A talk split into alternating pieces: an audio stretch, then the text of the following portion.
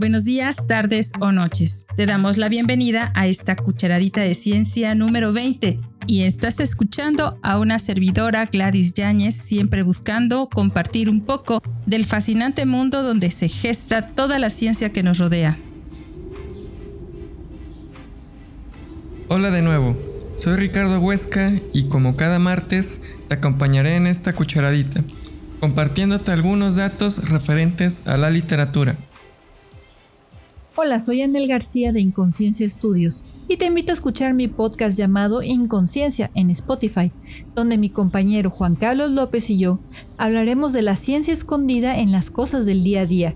Igualmente puedes seguirnos por Facebook como Inconsciencia Estudios.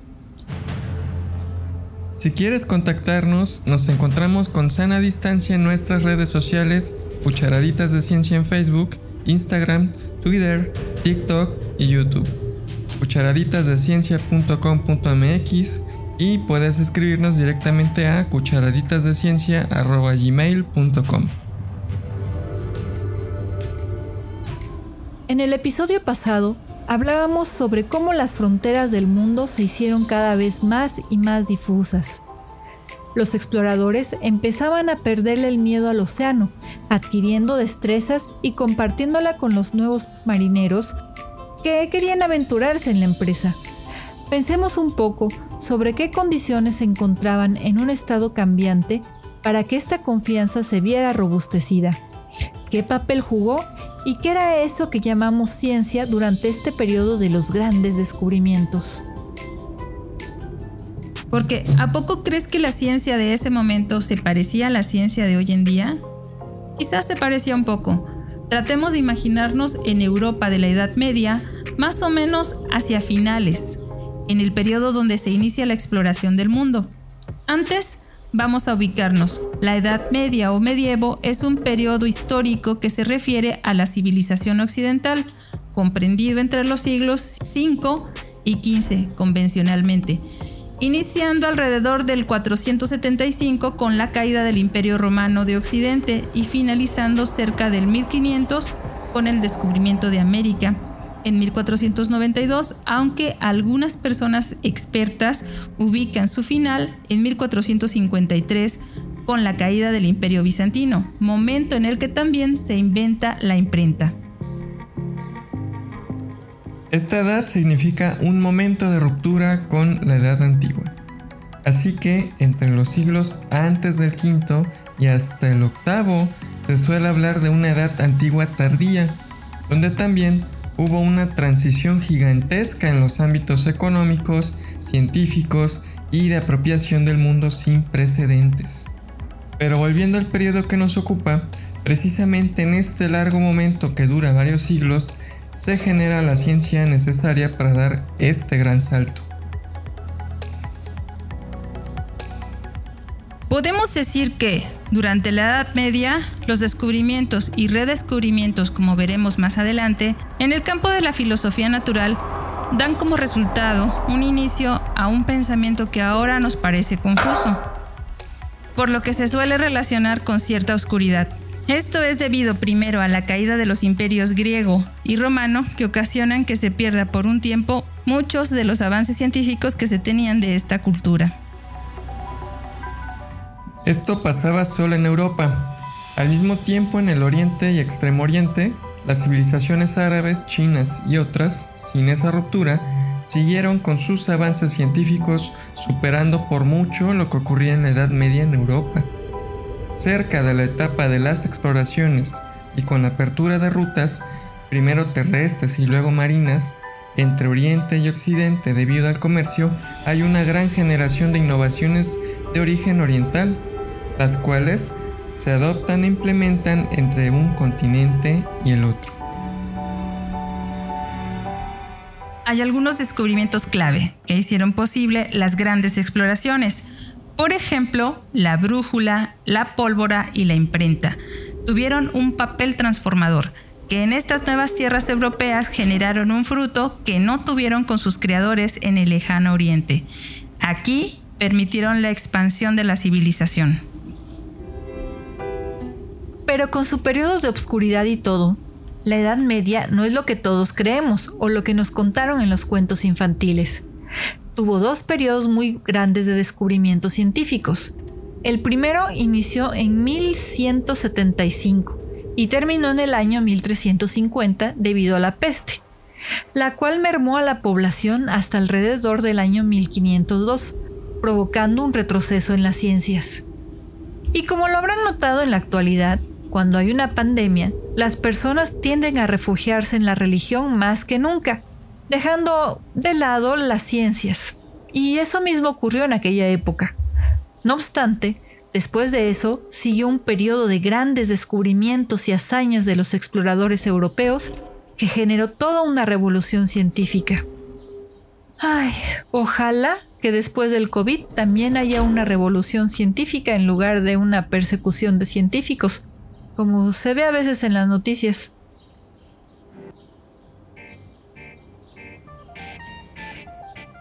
La palabra ciencia proviene del término latino scientia, que se refiere a cualquier campo del conocimiento, desde la botánica, las matemáticas o incluso la teología. ¿Sí? La teología desempeña un papel importante en la configuración del continente europeo y en los siglos posteriores a la colonización del cristianismo y al subsiguiente gran cisma que dividió el cristianismo. Los monarcas dependían de la aprobación de la iglesia para cualquier cosa que hicieran. Tanto la Iglesia Católica como la Ortodoxa Oriental contribuyeron a varios campos de la ciencia de forma independiente. Los monasterios no solo eran lugares donde los sacerdotes y los monjes solitarios buscaban una conexión con Dios, también eran lugares de eruditos, escritores, traductores de manuscritos y artistas.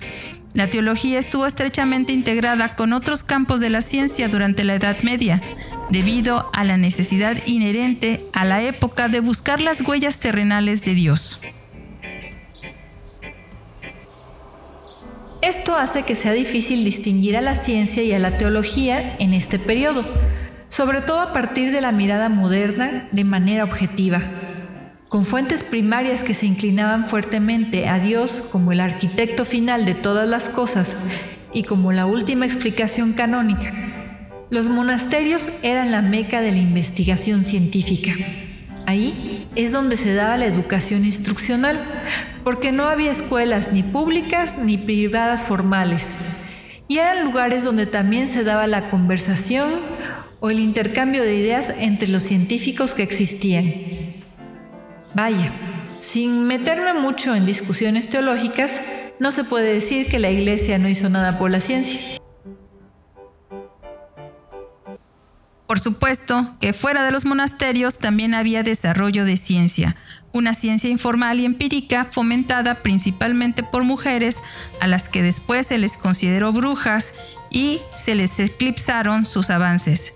Pero no solamente, también había población que preguntaba, que experimentaba, que cuestionaba el mundo y sacaba ventaja de ello a partir de la aplicación de principios matemáticos intuitivos como el tornillo de Arquímedes, que evitaba el gasto energético extra y hacía más eficiente el transporte de agua de riego.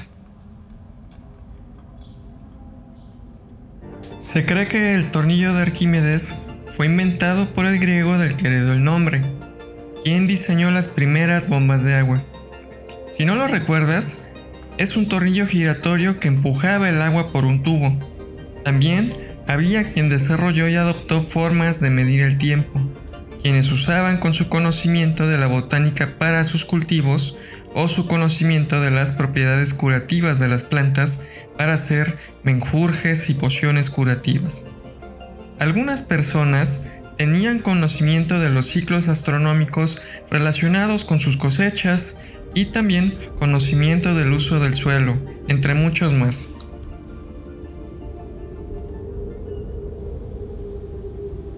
Sin embargo, fuera de los monasterios, toda esta ciencia, además de ser empírica, se mezclaba con las creencias principalmente mágicas. No estaban formalizadas eran consideradas como parte del conocimiento popular cotidiano y quizás solo las mujeres que se dedicaban a ello intercambiaban recetas y experiencias. Pero no era una ciencia formal. Mientras que dentro de los monasterios, un lugar perfecto para copiar y almacenar manuscritos originales de los siglos pasados, algunos de la cultura helénica y otros que llegaban de Oriente con los cruzados.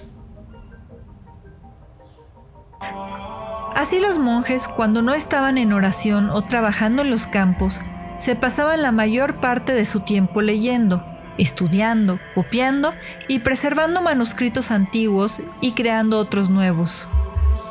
Recordemos que la imprenta no fue inventada por Gutenberg sino hasta 1440, e incluso en ese momento la impresión y copiado era muy caro, y muy pocos podían permitirse tal lujo.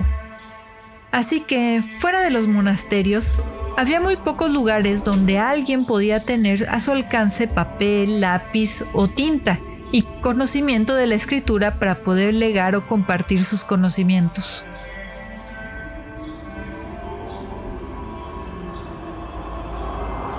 Las universidades oficialmente comenzaron a abrirse a partir del siglo XI, inicialmente con catedráticos monjes, con lo que aumentó el tráfico entre los monasterios y las instituciones educativas formales, permitiendo también un mayor intercambio en el camino de los monjes con los ciudadanos, comerciantes y la gente común que tenía interés en lo que los monjes podían enseñar. Los manuscritos se intercambiaron, se copiaron y se difundieron por toda Europa, aumentando más la presencia de la Iglesia en la vida pública y académica.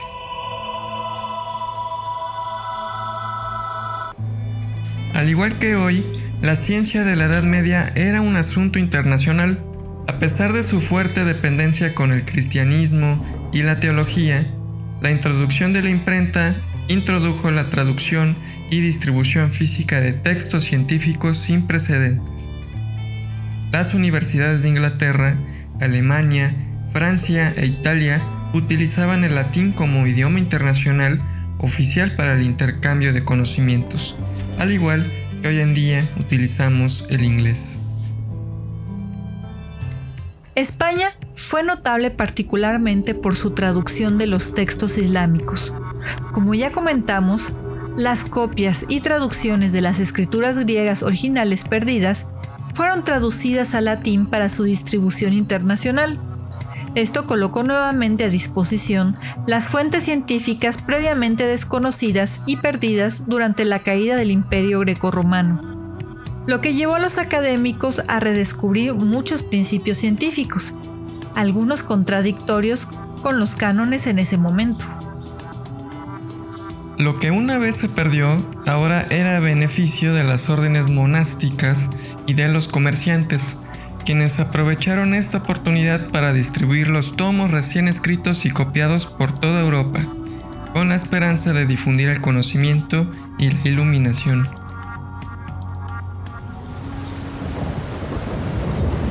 Para ese momento, el mundo tenía cuatro continentes a saber, Europa, África, Asia y Terra Incógnita, que más o menos se situaba en medio del hemisferio austral. En los mapas contemporáneos, estas masas de tierra cubrían casi totalmente la superficie terrestre y dejaban muy poco a los océanos. El Atlántico estaba reducido a una estrecha vía de agua. No había océano Pacífico y Terra Incógnita penetraba tanto en el Índico que lo dejaba reducido a un mar interior. Y bueno, así era el mundo. Tal confusión geográfica se debía no solo a la muy comprensible ignorancia de los cartógrafos, sino a las creencias religiosas que exageraban los errores de estos cartógrafos. Según la tradición cristiana, Jerusalén estaba situada en el centro del mundo. De aquí que los cartógrafos medievales dibujaron al mundo piadosamente como una rueda, en cuyo centro se hallaba la ciudad santa y rodeándola los tres continentes conocidos, cuyas formas y ubicaciones serían irreconocibles para cualquier persona de hoy en día. Esta imagen del mundo contrastaba con la de los cartógrafos de la antigüedad clásica, es decir, esto no siempre fue así. Esto fue origen del cristianismo. Los griegos y los romanos hicieron mapas mucho más fieles a los que hoy tenemos en su mayoría se perdieron durante la confusión que fue la Edad Media.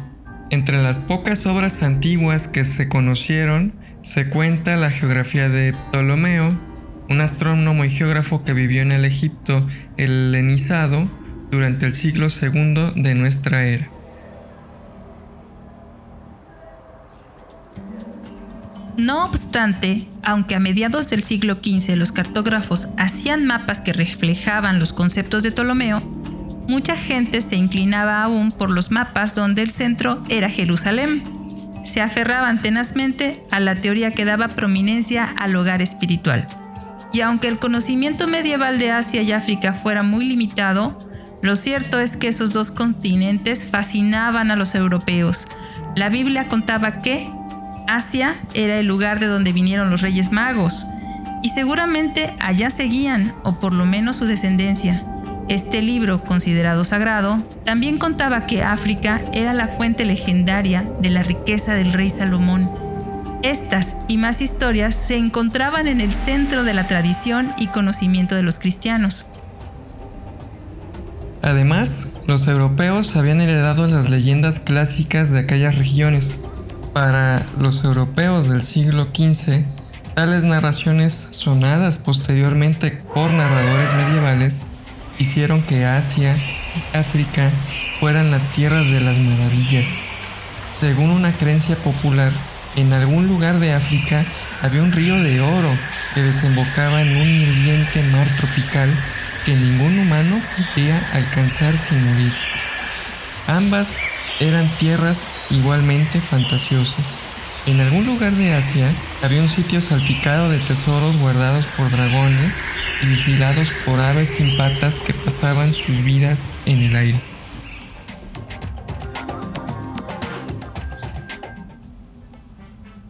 Inspirados quizás por las leyendas grecolatinas, también se hablaba de un lugar en el que las ovejas eran grandes como bueyes y de gigantes que con una sola mano aprisionaban los barcos.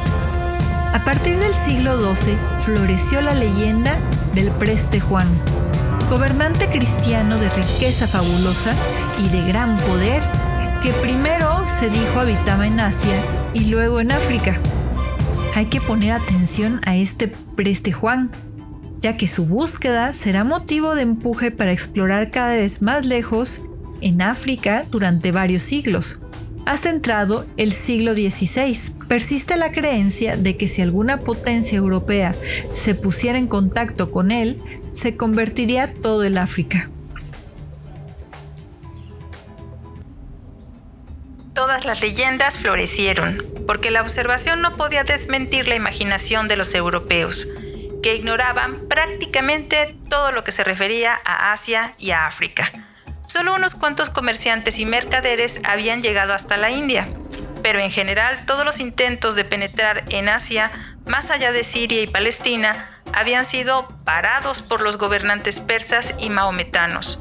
No fue sino hasta el año de 1250 cuando el colosal imperio mongol, que se extendía desde China hasta el sur de Rusia, permitió el libre paso de los cristianos por su territorio. Uno de los muchos viajeros que se aprovecharon de esta apertura asiática fue Marco Polo, un educado mercader veneciano cuyo detallado, aunque un poco exagerado relato de sus viajes y de su estancia en la corte de Kublai Khan a finales del siglo XIII llegó a ser uno de los libros sobre viajes más populares de la Edad Media. Pero a mediados del siglo XIV, los viajes de los cristianos tuvieron que terminar debido a que los turcos otomanos volvieron a ocupar el territorio, replegando a los mongoles hacia oriente. Aunque para ese entonces todas las leyendas procedentes de Asia ya se habían mezclado de manera confusa con los hechos que Marco Polo dio cuenta en su relato, se apoderaron de la imaginación de los europeos creando un misterio todavía más grande. Respecto a África pasaba igual. En aquellos días había un activo comercio de oro y mercancías al alcance de los europeos, pero se le había negado el acceso al interior. A principios del siglo XV, eran ya muchos los europeos que no estaban dispuestos a aceptar que se les siguiera excluyendo de las tierras fabulosas del este y del sur de donde provenían tales riquezas. Una vez recuperada de los estragos de la peste negra y a causa de mejoras en las técnicas económicas y científicas, Europa se inclinó hacia el exterior en busca de nuevas fuentes de conocimiento. Por si esto fuera poco, los comerciantes del Renacimiento necesitaban con urgencia una mayor provisión de metales para lubricar la maquinaria del comercio internacional. Había otras razones para la exploración, pero ya ha llegado el momento de otra infusión literaria. Así que, ¿qué les parece si escuchamos lo que preparó el maestro Ricardo Huesca?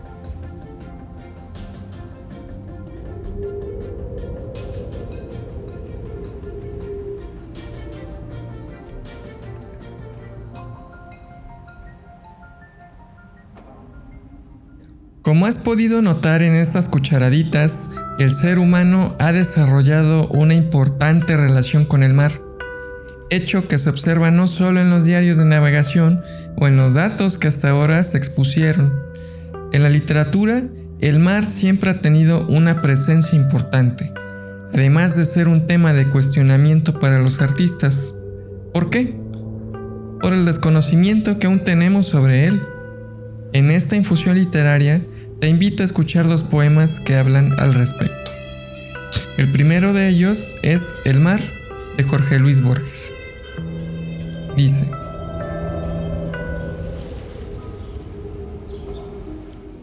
Antes que el sueño o el terror tejiera mitologías y cosmogonías, antes que el tiempo se acuñara en días, el mar, el siempre mar, ya estaba y era. ¿Quién es el mar? ¿Quién es aquel violento y antiguo ser que roe los pilares de la tierra y es uno y muchos mares y abismo y resplandor y azar y viento? Quien lo mira lo ve por vez primera, siempre, con el asombro que las cosas elementales dejan, las hermosas tardes, la luna, el fuego de una hoguera. ¿Quién es el mar? ¿Quién soy? Lo sabré el día ulterior que sucede a la agonía.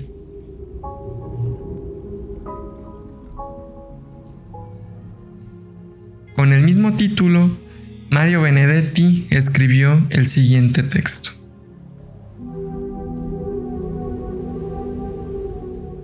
¿Qué es en definitiva el mar? ¿Por qué seduce? ¿Por qué tienta? Suele invadirnos como un dogma y nos obliga a ser orilla. Nadar es una forma de abrazarlo, de pedirle otra vez revelaciones, pero los golpes de agua no son magia. Hay olas tenebrosas que anegan la osadía y neblinas que todo lo confunden. El mar es una alianza o un sarcófago del infinito, trae mensajes ilegibles y estampas ignoradas del abismo. Transmite a veces una turbadora, tensa y elemental melancolía. El mar no se avergüenza de sus náufragos, carece totalmente de conciencia y sin embargo atrae tienta llama, lame los territorios del suicida y cuenta historias del final oscuro. ¿Qué es en definitiva el mar? ¿Por qué fascina? ¿Por qué tienta? Es menos que un azar, una zozobra, un argumento contra Dios. Seduce por ser tan extranjero y tan nosotros, tan hecho a la medida de nuestra sinrazón y nuestro olvido. Es probable que nunca haya respuesta, pero igual seguiremos preguntando, ¿qué es por ventura el mar? ¿Por qué fascina el mar? ¿Qué significa ese enigma que queda más acá y más allá del horizonte?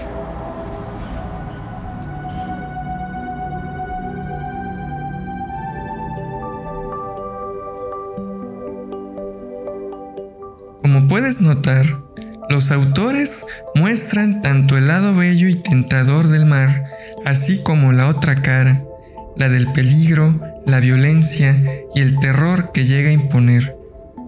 Con este ejercicio podemos apreciar que la relación que tenemos con esta presencia no es para nada simple, sino lo contrario. Así como nosotros, el mar es un personaje multifacético y enigmático. Tal vez el ser humano muestra interés en el mar porque se proyecta en él. Tal vez conocer por completo los misterios que guarda el mar pueda representar el conocerse a sí mismo. ¿Tú qué opinas? Para ti, ¿qué significado tiene el mar?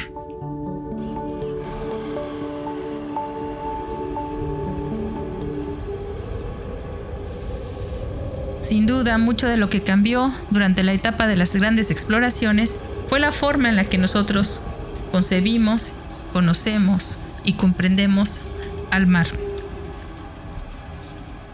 Y bien, tal como nos comentan él antes de la infusión literaria, había otras razones para la exploración. Por ejemplo, la necesidad de ampliar las aguas de pesca y el anhelo de convertir al cristianismo a todos los paganos del mundo, razón no menos importante que la primera. Estaba pues listo el escenario para la fabulosa serie de expediciones portuguesas por las costas de África, auspiciadas por un hombre notable entre los notables, el príncipe Enrique el Navegante, el tercer hijo del rey Juan I, era un hombre instruido en ciencias, conocía la astronomía, matemáticas, cartografía y por supuesto literatura, estrategia militar y tenía gran acceso a los conocimientos traídos desde las tierras árabes que nunca le eran suficientes. Además, era fuerte y joven.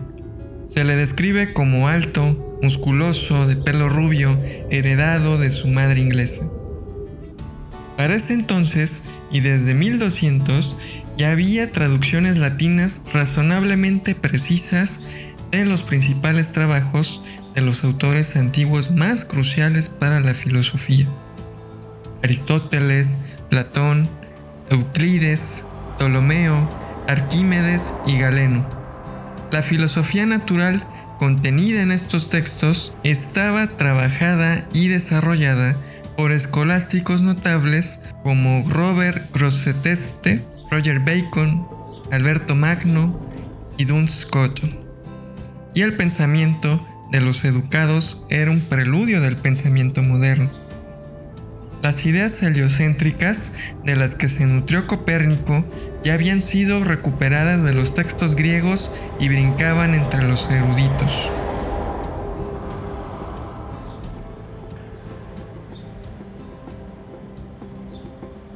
Al mismo tiempo, en 1415, teniendo solo 21 años, Enrique había luchado con distinción en la toma de Ceuta por los portugueses. De los comerciantes de Ceuta, que estaban situados al norte de Marruecos, aprendió mucho sobre las rutas de oro, que después de cruzar el Sahara llegaban a Marruecos. Sintió la tentación de avanzar hacia el sur, sin embargo, también era una persona cautelosa y tuvo el discernimiento de comprender que conquistar Marruecos, con sus montañas y desiertos, estaba fuera de las posibilidades de una nación pequeña. Pero Portugal tenía los conocimientos marineros y la situación geográfica necesaria para interceptar el tráfico en su fuente, la cual se suponía que estaba cerca del Golfo de Guinea. Así las cosas. Enrique se fijó dos metas, remontar el comercio de oro de marfil, esclavos y pimienta hasta llegar a su fuente y ponerse de acuerdo con el preste Juan, con cuya ayuda esperaba lanzar una cruzada que parara para siempre el infierno de los musulmanes en el norte de África y recuperara la Tierra Santa. Para alcanzar ambos fines, estableció en Sagres, en el litoral portugués, una comunidad de estudiosos encargados de avanzar en la geografía, con la misión de que los conocimientos que fueran adquiriendo o generando se le transmitieran inmediatamente a los capitanes de las expediciones portuguesas. La exploración de la costa occidental de África no presentaba grandes dificultades de índole física a marinos habituados a vérselas con las tormentosas aguas que bañaban las costas lusitanas, al norte de Portugal, en las que también se inició Colón.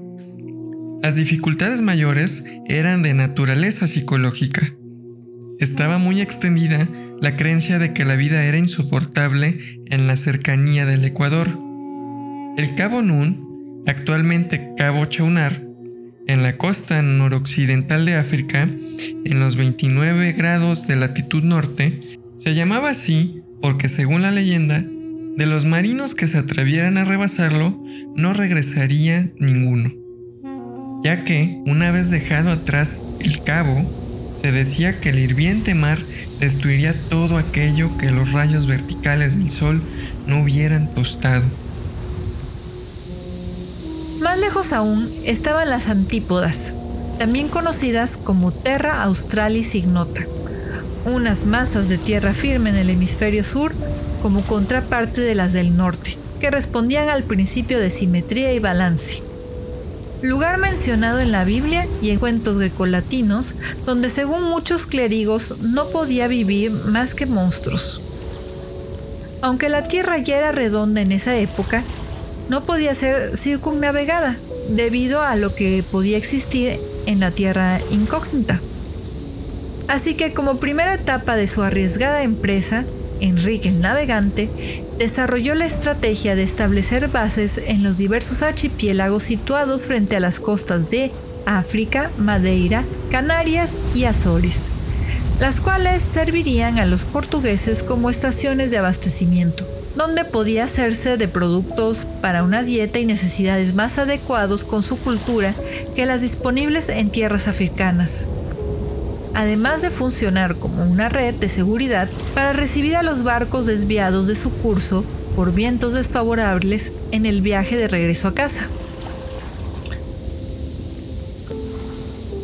Al mismo tiempo que se establecían nuevos puertos cada vez más al sur, los obstáculos de la exploración de estas costas de África, reales o imaginarias, se desvanecieron gradualmente a medida que los marinos, con toda suerte de precauciones, exploraban lo desconocido partiendo de la seguridad de lo conocido.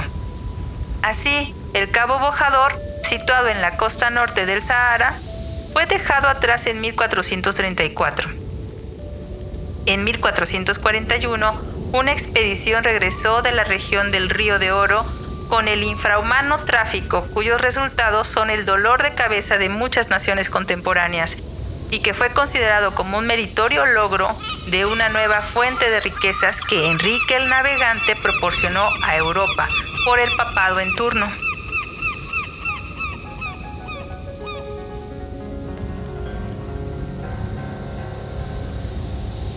Avanzando hacia el sur, en 1445 se dejaron atrás dos importantes promontorios. El Cabo Blanco así llamado por la blancura de sus arenas, y el Cabo Verde, donde hoy está Dakar, un sitio de exuberante vegetación en medio del desierto. Algunas de estas expediciones eran financiadas por la corona y otras por particulares. Unas eran exploraciones y descubrimientos, en tanto que otras se limitaban a embarcar esclavos en costas ya exploradas.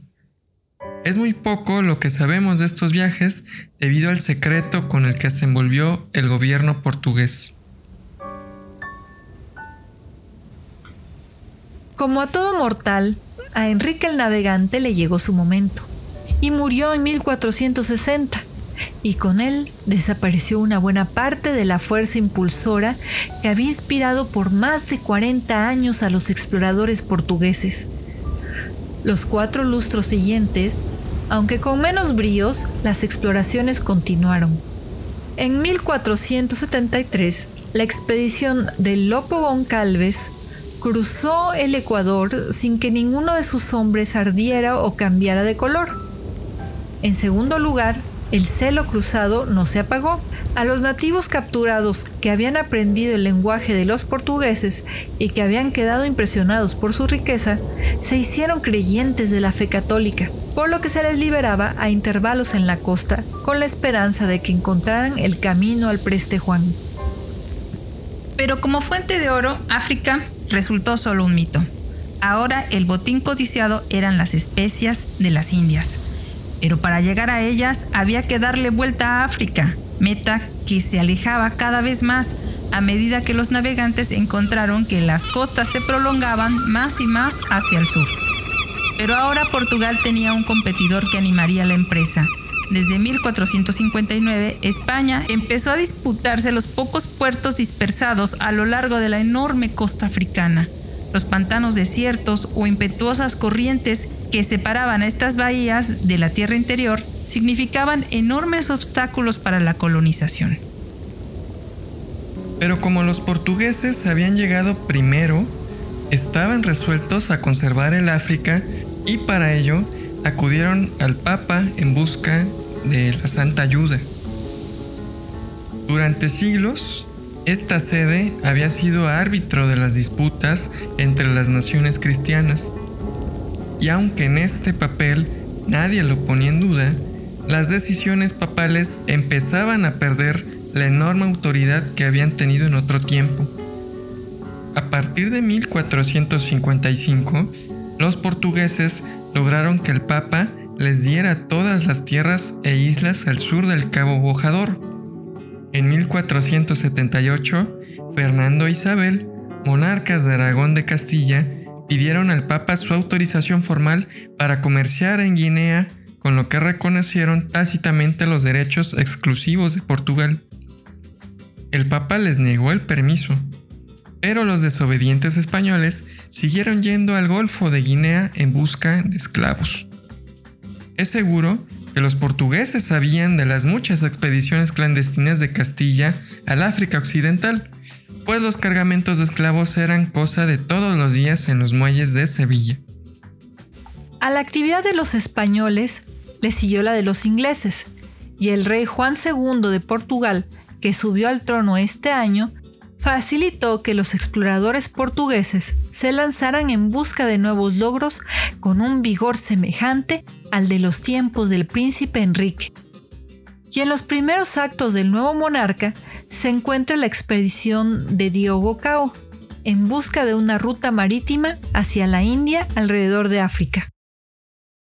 Los viajes de Cao revelaron la determinación de Portugal de hacer valer sus derechos sobre la costa africana, a donde llegaban, colocaban pilares señalando tal derecho.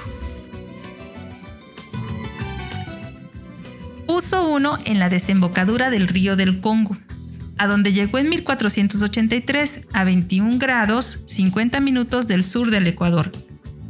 Aunque Cao abrió casi 2.500 kilómetros, le parecía que el continente se prolongaba hacia el sur ilimitadamente lo cual no desanimó al rey Juan y en 1487 envió a Bartolomeu Díaz con tres barcos a fin de que lograra circunnavegar el África y de ser posible se pusiera en contacto con el preste Juan. Era una empresa capaz de atemorizar a cualquiera, sin embargo, para entonces ya se había cruzado y recruzado los terribles trópicos, había quedado bien claro que los escudos y las armas de los europeos les permitían desembarcar y abastecerse donde les viniera en gana, aún en tierras habitadas por nativos hostiles. Los portugueses se habían ganado tal respeto que según se cuenta, los hábiles jefes africanos ganaban luchas o atemorizaban contrincantes haciendo que sus hombres se blanquearan con arcilla, caras y brazos, disfrazados de tal modo que los enemigos los tomaran por cristianos. Los diablos blancos eran usados para atemorizar a chicos y grandes.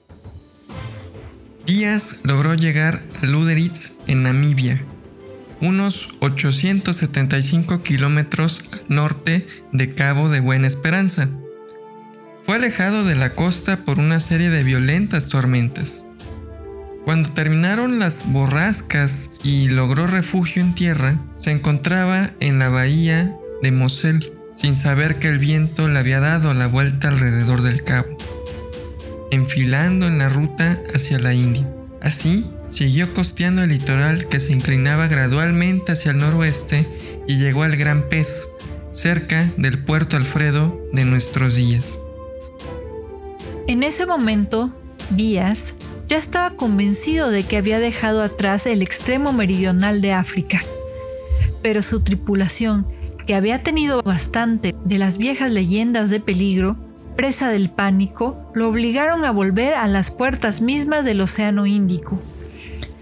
A regañadientes regresó a casa, pero tuvo la compensación de poder ver el inmenso promontorio que había circunnavegado.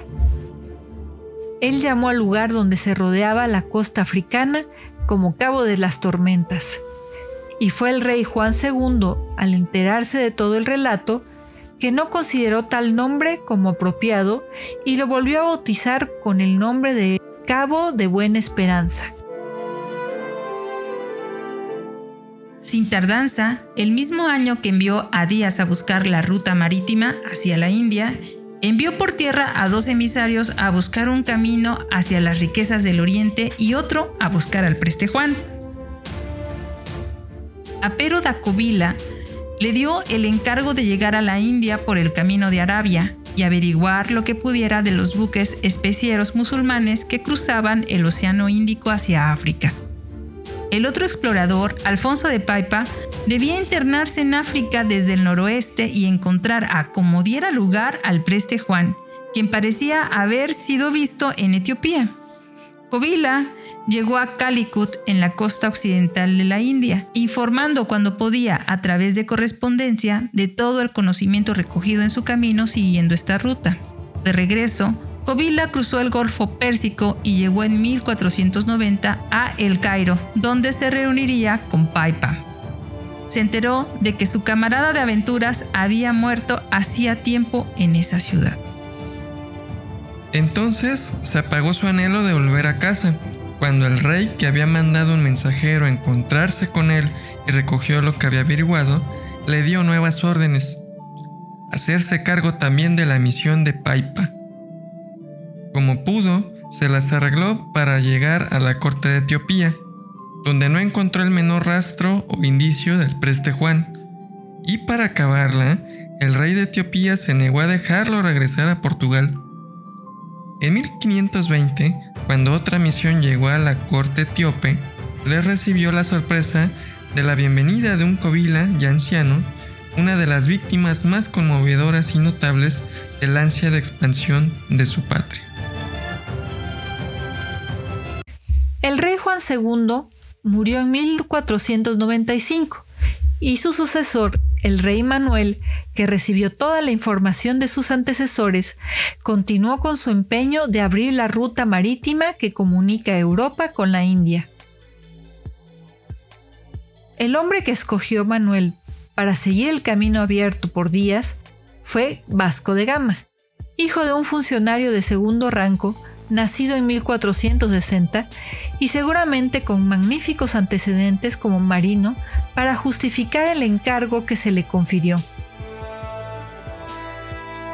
Con tres fuertes barcos, la nave capitana Sao Gabriel, la Sao Rafael, un barco almacén cuyo nombre se ha perdido y un cuarto barco, el Berrio, ligero con velas latinas, el 8 de julio de 1497 zarpó de Gama desde la bahía de Lisboa siguiendo la ruta trazada por Díaz, misma que a partir de entonces seguirán todos los buques europeos hasta la empresa de Colón.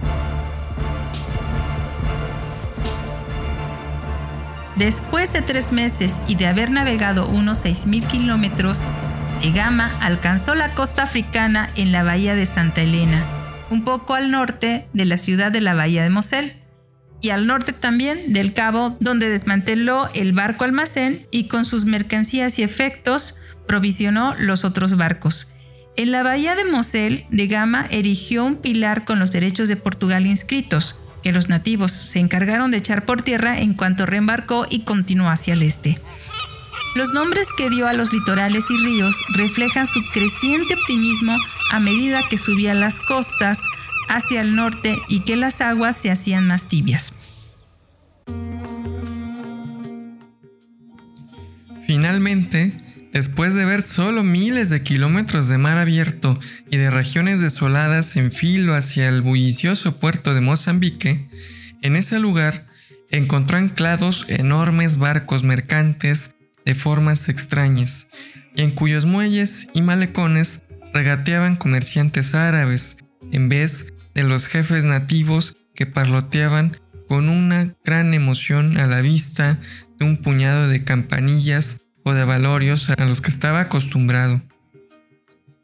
Le dio la bienvenida a un sultán que vio con desdén sus mercancías portuguesas y quien buscaba la púrpura, una tela lujosa de la que de gama no llevaba. Fue un duro golpe para él, pero no perdió su optimismo.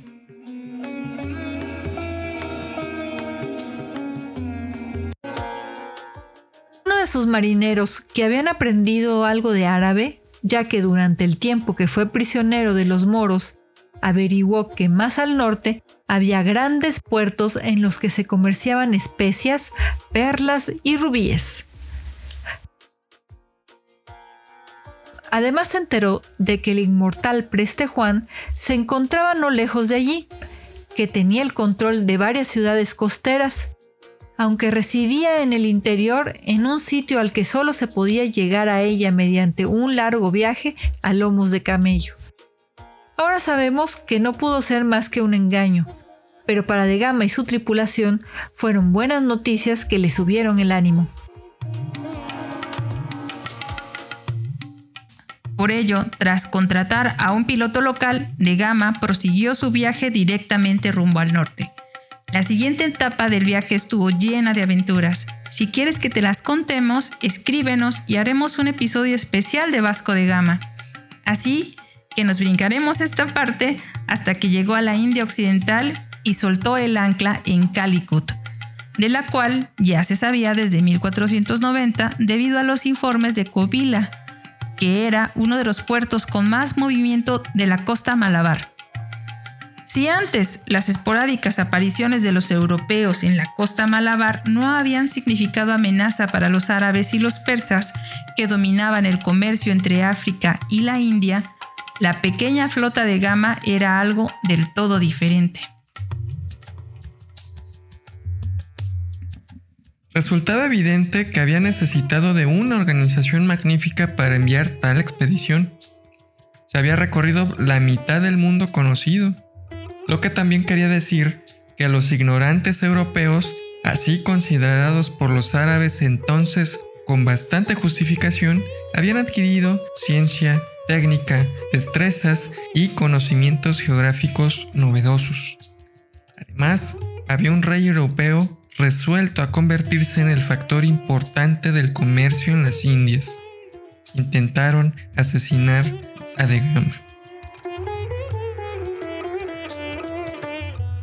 Para la siempre optimista tripulación portuguesa, el atentado fue una terrible sorpresa, pues estaban convencidos erróneamente de que los hindúes eran cristianos. ¿Cómo pasó eso? Los templos les recordaban las iglesias y una estatua de Devaki, madre de Krishna, se les asemejó a una imagen de la Virgen. No los culpo en realidad, es muy parecida. Confundieron sus ritos debido a que los rociaron con agua. Pensaron que esto era agua bendita. Luego les colocaron tiza blanca en la frente, en el pecho, alrededor del cuello y en los antebrazos y eso les recordó el ritual del Pentecostés. Pensaron que los dioses pintados en las paredes de la iglesia eran santos con coronas en las cabezas.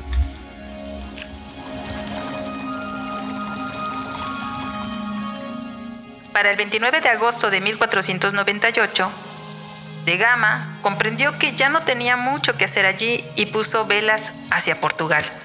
El regreso le llevó tres meses y murieron tantos hombres de escorbuto que cerca de Mombasa se vio obligado a abandonar a Sao Rafael porque ya no tenía los hombres necesarios para dirigir los barcos.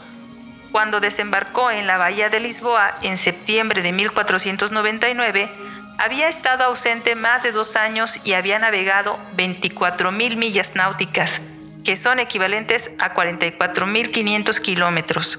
4 kilómetros más que la circunferencia del planeta. De los 170 hombres que habían partido con él de Lisboa, regresaron solo 44. La Europa de aquellos días reaccionó ante las noticias del viaje en una mezcla de gozo y alarma. Lo único que pudo saber el resto de Europa fue que había llegado a la India.